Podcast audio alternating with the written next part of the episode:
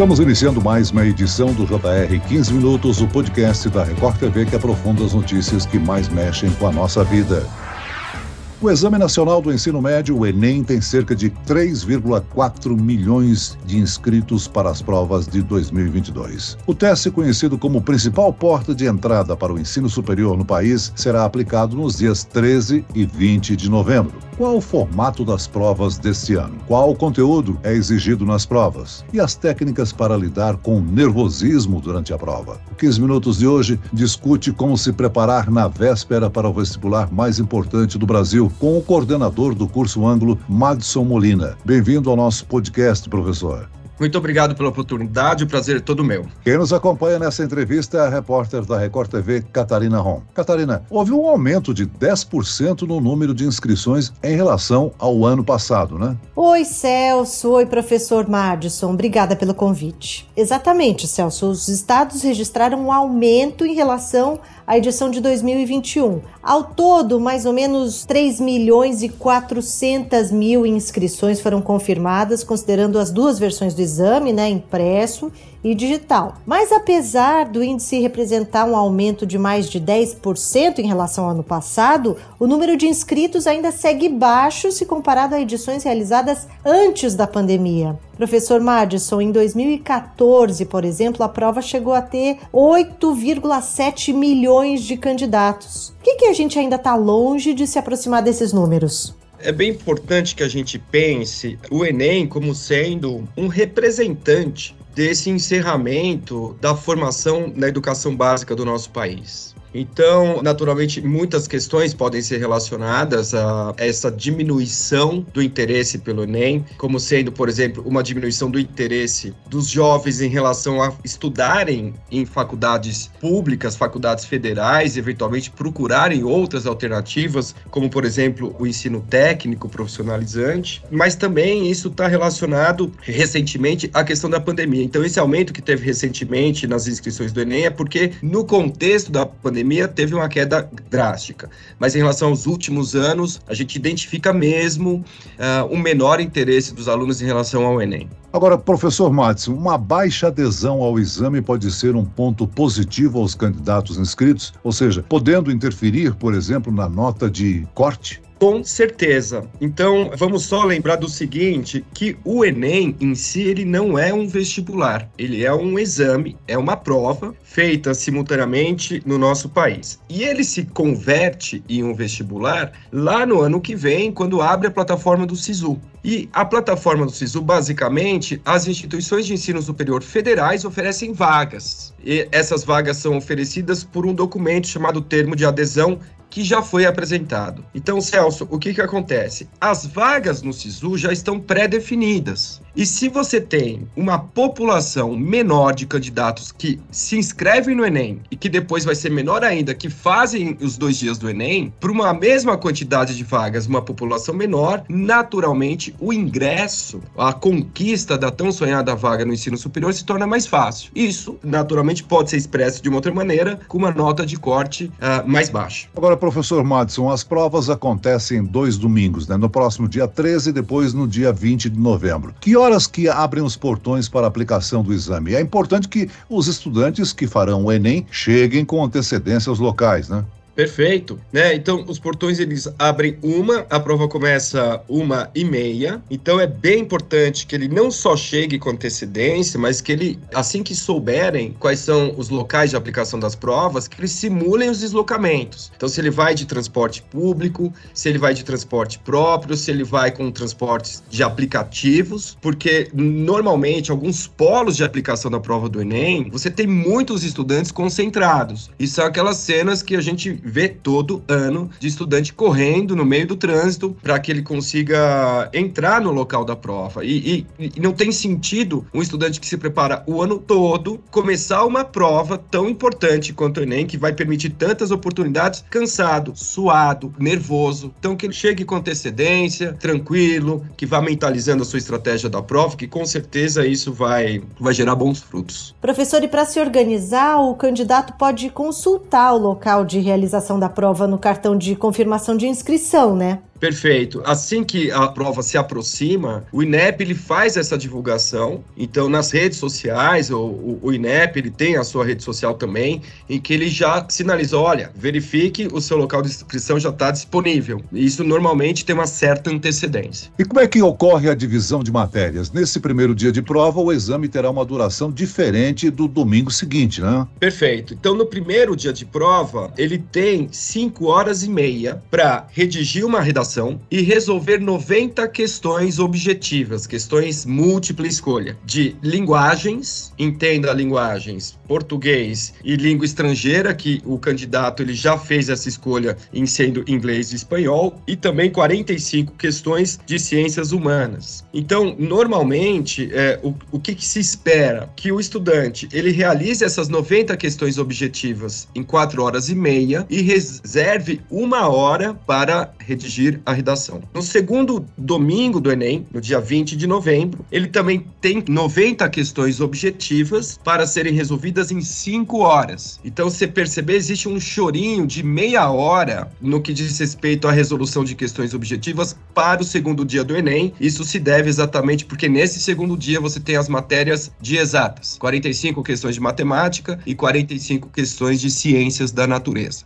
A grande preocupação, professor, nesse exame é a redação. Já dá para orientar o candidato quanto a um possível ou possíveis temas da redação? O tema em si da redação, Celso, é sempre algo tão esperado e tão discutido, mas para o estudante acaba nem sendo mais importante. O que a gente com certeza sabe em relação ao Enem, que a proposta de redação vai exigir do estudante alguma sugestão de intervenção social. Naturalmente, essa intervenção ela pode vir de diversos contextos, com diversos temas, diversos panos de fundo. Mas o mais importante é que ele se atente exatamente às técnicas de se reescrever uma boa redação. Então, um estudante que eh, eventualmente ele pode não estar familiarizado com o tema, ele pode se apropriar do texto de apoio que o Enem oferece, mas mais do que isso, que as técnicas de introdução, de você ter uma boa sustentação da argumentação e conclusão, elas estejam muito bem definidas. Agora, como é que os estudantes podem lidar com o período da prova? Existem técnicas ou estratégias para otimizar e resolver o exame dentro do tempo? Tem, eu vou trazer algumas importantes aqui de uma maneira hierárquica. Primeiro e mais importante ponto quando a gente pensa numa prova que nem o Enem. Em qualquer prova de concurso, de vestibular, é estratégico que o aluno primeiro identifique quais são as questões fáceis, depois ele identifique as questões médias e as questões difíceis. Então ele primeiro tem que fazer essa varredura, porque naturalmente o que tem sentido, como é, o Enem depois vai se converter em um concurso comparativo, que ele resolva primeiras questões fáceis, que trabalhe as questões médias e lute com as questões difíceis até o fim. Então, essa é uma lógica que obedece a todas as provas em formato de vestibular. No caso do Enem, ainda isso se torna mais importante, porque o Enem ele existe toda uma parte matemática por trás, que é a teoria de resposta ao item, que vai privilegiar o aluno que identificou as questões fáceis. As questões elas já são pré-identificadas, rotuladas como fáceis, médias e difíceis, e no, na teoria de resposta ao item se dá peso a mais para essas questões. Então o aluno ele tem que fazer esse primeiro mapeamento. E aí, Celso, é muito importante, principalmente para os alunos que estão concluindo o ensino médio, que ele entenda que a prova do Enem não é que nem uma prova de colégio. Ele tem que ter o desapego. Se é um assunto que ele gosta muito, por mais que ele goste desse assunto e a questão é difícil, ele tem que largar essa questão e buscar outras questões fáceis, porque no cômputo final da nota isso vai ser importante. Professor Madison, além do documento oficial de identificação com foto, o que, que o candidato não pode esquecer de levar no dia do exame? O que, que é permitido dentro do local da prova? Naturalmente, dentro do local de prova, ele tem que levar a sua identificação, pode ser um RG, pode ser uma CNH, eventualmente, se o estudante perdeu esse documento, pode até utilizar um passaporte, carteira de trabalho, mas ele também tem que lembrar da sua alimentação, né? Então, que ele leve sua água, que leve lá um lanchinho, também nada muito que atrapalhe a sua performance, e a caneta preta transparente, que é fundamental. A gente tem muitos relatos de alunos que no meio meio ali no, da, da, emoção antes de entrar na prova, compram canetas de ambulantes que não são as canetas que são aceitas no Enem. Então é bem importante que ele já leve algumas e não se sinta inseguro em relação a isso na entrada da prova. Professor, pela primeira vez, o INEP vai aceitar documentos digitais de identificação nos locais de prova. O uso do celular após entrada na sala de aula segue vetado. Então, como é que vai funcionar isso? Quando o candidato ele entra no local de prova e na sala de prova, o fiscal da sala ele coloca o aparelho celular dentro de um envelope com nome, com registro, desligado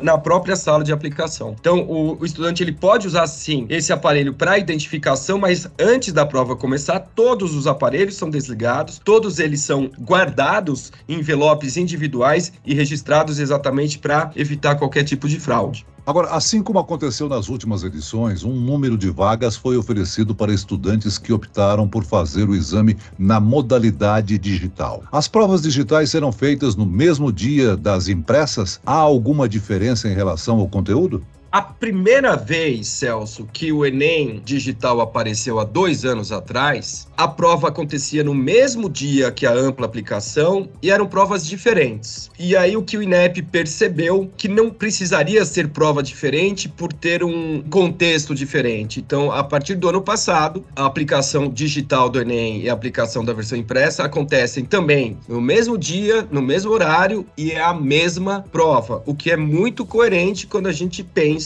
que esses candidatos depois vão ser colocados numa mesma régua nas suas cinco notas TRI, que vão ser utilizadas lá na frente na plataforma do SISU, no FIES e no ProUni. Um ponto importante que o Enem digital é a mesma prova que o Enem impresso, mas o aluno já deve ter feito essa escolha. E o Enem digital não é assim, ele vai fazer do próprio computador. Ele tem que se deslocar também da sua casa até um polo de aplicação, que normalmente são escolas de computação, algumas escolas que têm os seus laboratórios de computadores, com fiscais, com computador individual para cada um, também com computadores de backup, caso tenha algum tipo de falha. Mas é a mesma prova e vai acontecer no mesmo dia. Os locais estão preparados para permitir o acesso de pessoas com necessidades especiais, né? Perfeito. O INEP tem um olhar que, inclusive, nos dá muito orgulho de entender mesmo a educação, o Enem, uh, o SISU lá na frente, como um mecanismo importante de inclusão.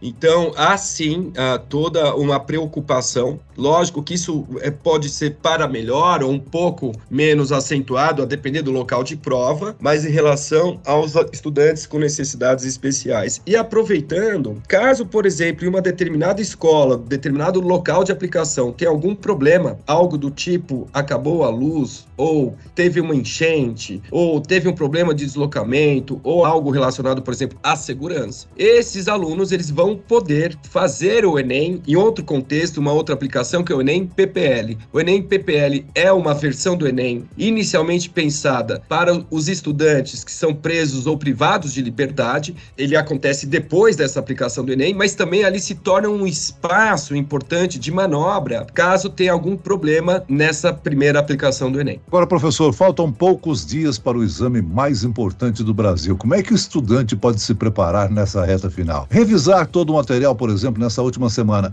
é uma boa alternativa? Não acho uma boa e eu acho impossível, né? Em, em poucos dias você conseguir é, fazer uma revisão aprofundada de todos os temas, conteúdos que fazem parte do nosso currículo do ensino médio e também da educação básica. Agora, o que é fundamental, e novamente retomando a ideia de que o Enem, por enquanto, é uma prova, mas lá na frente ela vai gerar cinco produtos que são as notas TRI, que são, vamos dizer assim, o papel moeda dele para conquistar vaga no SISU, ou seja, é um contexto de vestibular futuro. É importante que o estudante identifique em todo esse conteúdo do ensino médio quais são as suas fortalezas e quais são os seus pontos frágeis. O que eu entendo, o que eu estou dizendo como sendo as suas fortalezas, os assuntos que ele domina. Porque num contexto do Enem, esses assuntos, há poucos dias da prova, não são prioritários. Ele tem que dar muita atenção aos pontos que ele precisa se desenvolver, aos assuntos que têm segurança. E aí a gente pode também colocar uma camada importante, é, que é uma camada de estratégia matemática, de ele olhar as estatísticas. Quais são os assuntos que mais caem e os assuntos que menos caem? Porque o assunto que ele domina, nesse momento, não é prioritário. O assunto que ele não domina e não cai, não é prioritário, mas sim é prioritário o assunto que ele não domina e tem incidência na prova do Enem. Muito bem, nós chegamos ao fim desta edição do 15 Minutos. Eu quero aqui agradecer a participação